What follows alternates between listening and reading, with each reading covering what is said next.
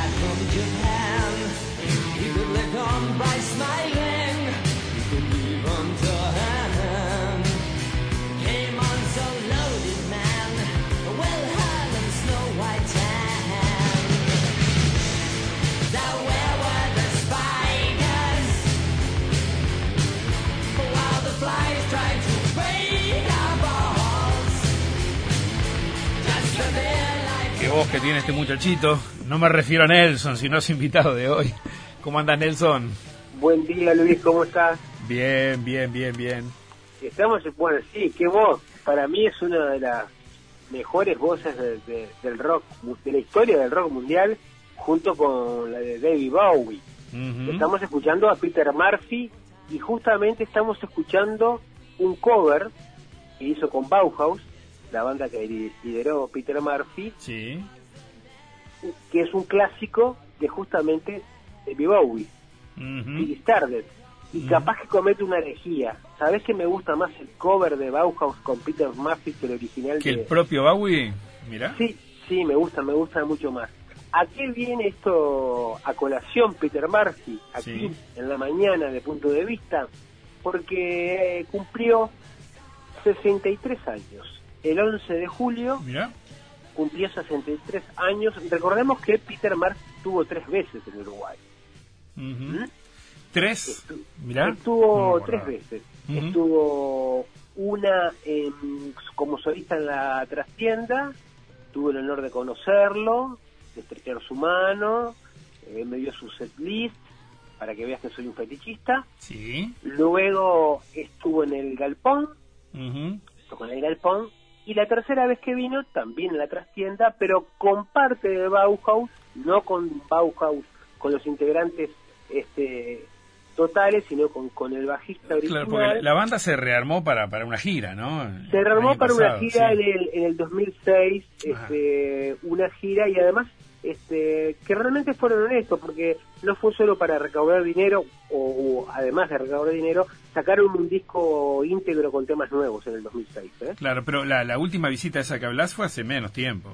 Sí, fue hace un año y pico que, que, vinieron a hacer este, una especie de gira, pero ya te digo, con, con, con, con, con el bajista, a recordar los 30 años de, de Scone Without, que fue uno de los clásicos discos de, de Peter Murphy. Eh, en su primera en su primera visita a Montevideo estuvo muy bien, te digo que, estuve con él. En, esta no estuvo tan bien, ¿eh? estuvo, estaba estaba bastante complicado. Y ya es un señor grande, igual que nosotros, Nelson. Es un señor grande, igual que nosotros, pero estaba un estaba un poco, estaba digamos un poco este eh, digámoslo así, con una actitud errática, ¿no? Se me entiende, ¿no?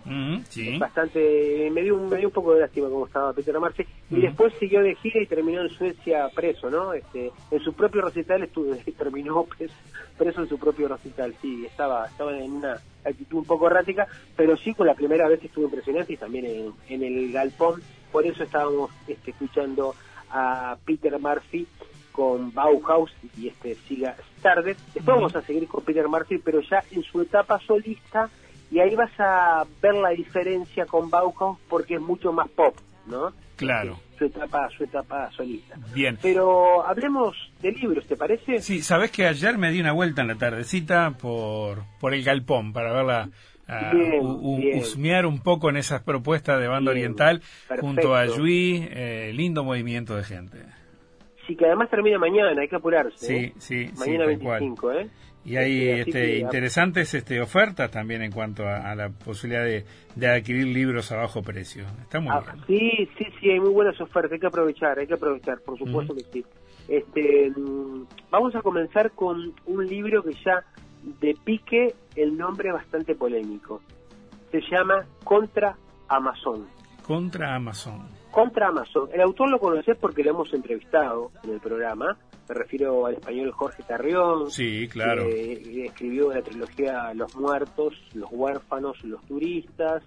También escribió una guía maravillosa que se llama Barcelona, el libro de los pasajes. Así que aquellos que alguna vez tengan la oportunidad, la suerte de ir a Barcelona, compren ese libro porque es una especie de guía Claro, porque además de, las novelas ha hecho crónicas de viaje, ¿no? Como Claro, claro, claro, crónicas de viajes, incluso tiene una sobre el, barrio de La Boca, él vivió en, Buenos Aires, y también tiene un, libro muy bonito que fue premio Anagrama, se llama Librerías, porque es un fanático de las librerías. Yo recuerdo que cuando lo entrevistamos para, para Punto de Vista, lo entrevistamos aquí en Puro Verso y estaba maravillado maravillado con, con, la librería Puro Verso. Sí, además, eh, quien quiera seguir, perdóname Nelson, eh, también escribe eh, escribía por lo menos columnas en el, en el País eh, de Madrid y en el y en The New York Times la publicaba. Sí, claro, sí, sigue escribiendo, sí, por supuesto. Buena votación, en el New York Times también sí. sigue escribiendo. Bueno, contra Amazon, evidentemente, el nombre ya, ya lo dice, ¿no? Eh, contra Amazon fue una especie de, de, manifiesto que él escribió allá por abril de 2017. Originalmente salió publicado en Shutdown Magazine y a partir de ahí este, él lo fue ayornando, este, este manifiesto, eh, y lo extendió y se convirtió en libro. No es todo el libro, sino que trae varios capítulos este libro, ¿no? Básicamente lo que él habla es este cómo eh, Amazon de alguna forma acaparó, monopolizó la venta de libros y cómo poco a poco el viejo, noble oficio de librero se va terminando, ¿no? ¿Mm? Por eso es que defiende tanto, tanto a las, a las librerías, ¿verdad? Eh, y, cómo ese, ese buscar, hurgar, como tú decías con, con, el galpón, ¿no? Que, visitaste, es hurgar, ese buscar, este se va se va perdiendo y, y termina siendo una especie de algoritmo, ¿no? Uno entra en su computadora, este, busca en Amazon lo que hay, lo pide, lo encarga y se lo mandan, ¿no? de eso habla alguno de estos 17 textos este, que, integran que integran contra contra Amazon y también este, hay una defensa de la librería eh, como lugar de encuentro más allá de que, eh, de que uno vaya a buscar un libro, obviamente, que es lo primordial, ¿no? Uno entra en una librería a buscar un título, ¿no? Pero como lugar de encuentro de la gente que le gustan los libros, ¿no? Porque recordemos que hay librerías que, por ejemplo, puedes ir a tomar un café, sentarte en una mesa, si querés leer algún libro, ¿no? Sí. Eh, y, también algo que me parece muy interesante y, y se refiere en uno de los capítulos, sobre todo eh, es un libro, yo te diría, bastante ecléctico, porque además de, este manifiesto que te contaba, que fue un poco el disparador, la piedra iniciática del libro, hay este, algunas entrevistas, por ejemplo, una que él le hizo Alberto Manguel, director de la Biblioteca Nacional, ¿te acordás? Sí.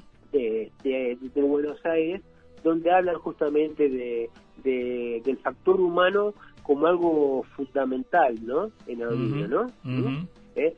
Y también habla eh, del peligro o advierte, advierte sería sería la palabra adecuada sobre eh, sobre el término usuario, ¿no? Este, ¿no? Cuando cuando uno se mete en Amazon como usuario, y él dice que el que compra un libro no es un usuario, ¿no? ¿no? sino que es, es un hombre que está atrás de los libros, un amante de los libros, ¿no?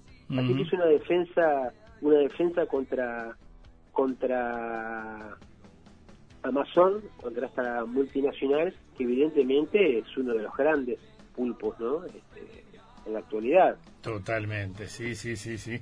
Y está, está, está bueno, tremenda actualidad el tema que plantea indudablemente eh, Carrión. Sí, no, y además se habla de, los libreros de, los libreros de confianza, ¿viste? Que, que uno es habitué de determinada librería, X librería, y el, y el librero, este con el paso del tiempo, a uno lo ve crecer como lector también, ¿no? Este, ¿eh? Como uno va creciendo como lector, y cómo, se, cómo hay cierta complicidad entre ese lector y ese librero, ¿no? Sí, Incluso Amazon no te va a recomendar ningún libro, o sea, vos vas directamente a buscar un libro. Sí, la enorme, la enorme diferencia en aquellas librerías, tampoco todas, pero sobre todo en aquellas librerías en las cuales eh, es este es un, es un gran primero que, que vendedor es un gran consumidor el, el librero y, te, cuentas de su perspectiva el, los materiales que tenés y, este, sí sí, sí que, tiene a disposición. Eh, eh, es muy bueno. Quien conoce su negocio. Claro, y además te, te, guía, ¿no? Una vez se va este, con, con, con, una idea y bueno, y el, y el, librero te, te, te, va guiando, obviamente, ¿no? En los, en los gustos. Entonces es la defensa del librero, de la librería y, y contra, contra Amazon, y sobre todo contra esa relación a personal, ¿no? Sí. O impersonal, este, que es comprar a través de, de una computadora y además perder ese placer, por lo menos para mí que es un, que es un placer este disfrutar el libro antes de comprarlo o aunque no lo compres, no importa, este agarrarlo, sentirlo, palparlo, abrirlo, olerlo, ¿no? Tiene todo tiene todo ese encanto, ¿no? Bueno, eh, un poquito más de Peter Murphy antes de seguir. Sí, vamos a escuchar un, un poco más de Peter Murphy, pero ya en la carrera solista el tema se llama Cut You Up.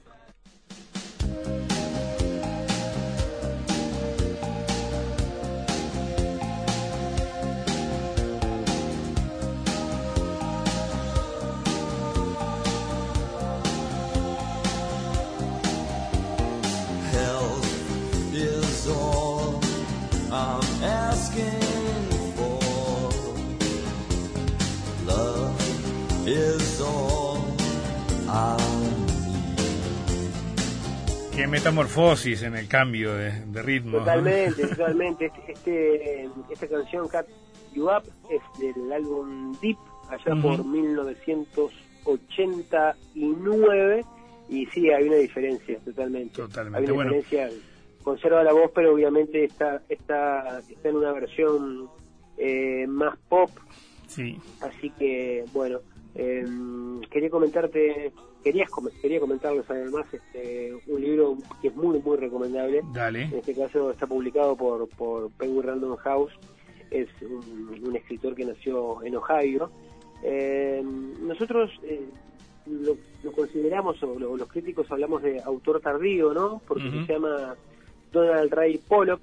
Donald Ray Pollock es un hombre que trabajó, mira, durante varias décadas en una fábrica, una papelería, una fábrica de papel y, recién a los 50 años este, decidió inscribirse en un taller de, escritura creativa, abandonó su trabajo y cuatro años después este, publicó su, su primer libro de, relatos que, habla justamente, eh, está, está, está centrado en su pueblo natal, se decía en, Ohio, y de alguna forma quien, quien leyó esos relatos este, eh, recuerdan un poco a Cormac McCarthy, ¿no? Esa prosa seca, árida, ¿no? Este, eh, con influencias incluso de, de Faulkner también en, las atmósferas y en la densidad de, los personajes, todos violentos, perdedores. Y em, después escribió una, una novela, que fue su primera novela, se llamó, eh, se llamó El Diablo a todas horas. Sí, El Diablo a todas horas eh, se llamó que, bueno, de alguna forma lo, lo, consolidó como, como un autor de, de, culto y como un buen retratista de ese Estados Unidos salvaje, ¿no? Eh, yo le llamo del insomnio americano, ¿viste? Que todo el mundo habla del American Dream, bueno, eh, eh, este es el insomnio americano o el lado oscuro, como de la luna, ¿no? Y ahora llega con, con el banquete celestial. El banquete celestial es un, yo te diría un western del ah, siglo XXI, ¿no? Ah, eh, comparable con una película de Tarantino. ¿Mira? Sí, así, totalmente con una película de Tarantino, porque está ambientada está ambientada entre Georgia y Alabama, en realidad en la frontera de Georgia y Alabama, en el año 1917, y la novela narra la historia de, tres hermanos, Shewitz, que es el apellido de estos, hermanos, que bueno viven en una cabaña con, su padre hasta que este hombre este hombre muere el papá muere eh, y sus hijos digamos en venganza ante la muerte de su padre eh, matan al terrateniente de, los campos donde estaban ellos, que viven en esa, en esa, en esa cabaña. Y ahí comienza una especie de raíz de sangre de estos tres hermanos que huyen hacia Canadá. Eh, de los tres hermanos, solamente uno, Kane, se llama él, Kane, es el que sabe leer, es el que sabe leer. Los, dos, y es el mayor. Los otros dos hermanos son analfabetos.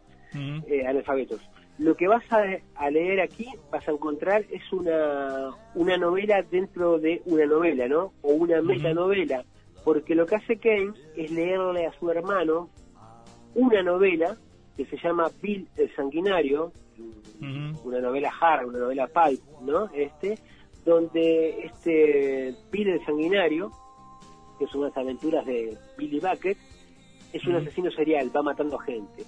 ¿Y qué hacen estos tres hermanos? Reproducen las muertes de ese libro, ¿me entendés?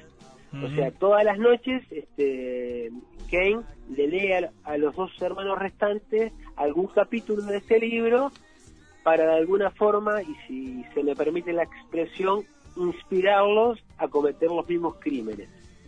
Bueno, y ahí comienza todo ese raíz que te decía, eh, eh, se encuentran con, con dos chicas este, que pierden pierden el dinero a causa de ellos, bueno, aparece un hijo alcohólico, un camarero, un mendigo, hay prostitutas, lo que te contaba un poco de esos personajes eh, perdedores tan, también este también retratados por por Faulkner, por ejemplo, o por el propio por el propio Sánchez Shepard.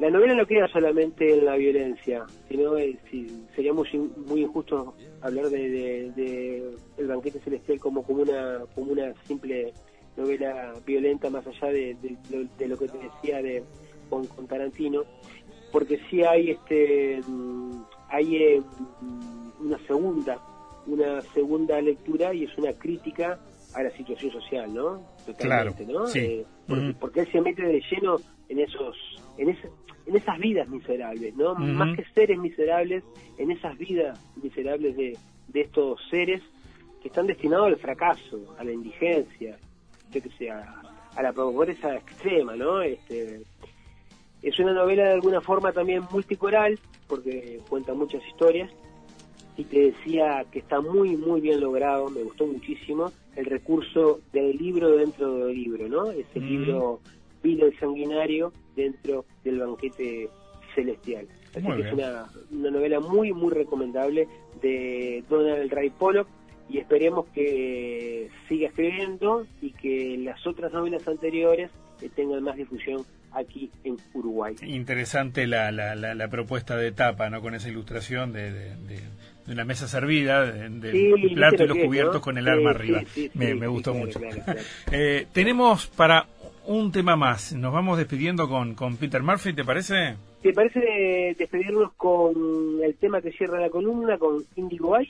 Dale, así que pasamos el disco entonces. Love Hysteria del año 88, Luis. Nos vamos con eso. Abrazo grande, Nelson. Abrazo para ti también. Chao, hasta el viernes. Chao, chao.